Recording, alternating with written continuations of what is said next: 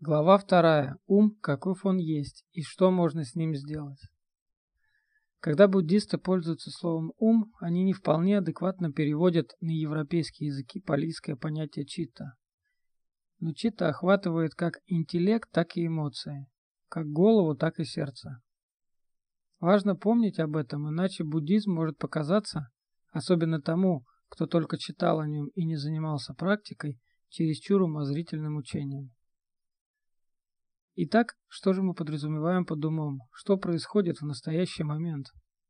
Буддийский анализ выглядел бы таким образом. Смотрите диаграмму на следующей странице. Диаграмму вы сможете посмотреть по ссылке на сайте этой книги. Ссылка будет в описании.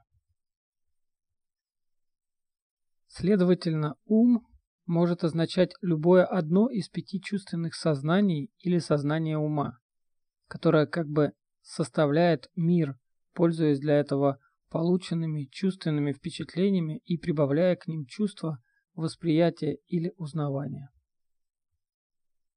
Если сознание ума работает хорошо, тогда организуемый им мир может в достаточной мере соответствовать тому, что действительно имеет место.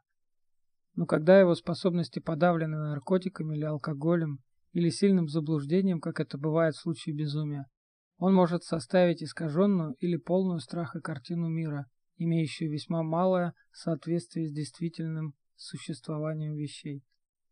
На схеме элемент ума помещен в скобки, обозначая бессознательное или пассивное состояние, которое не принимает никакого участия в бодрствующем сознании и наличествует лишь в глубоком сне. Таким образом, элемент Дхаммы оказывается средством различных операций ума, которые могут быть пережиты как новые решения, то есть создавание новых элементов каммы, полезных или вредных. Или же он может оказаться морально нейтральным следствием прошлой каммы. Ум, вернее целая последовательность умов, занятых таким высокодифференцированными данными не может быть очень сосредоточенным.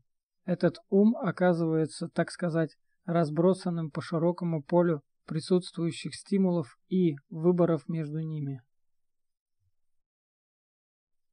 Медитирующий, управляя своим выбором друзей и окружения, насколько это возможно, способен приобрести некоторую власть над внешними чувствами, так, чтобы чувственные впечатления не препятствовали бы его практике – когда они возникают в виде воспоминаний.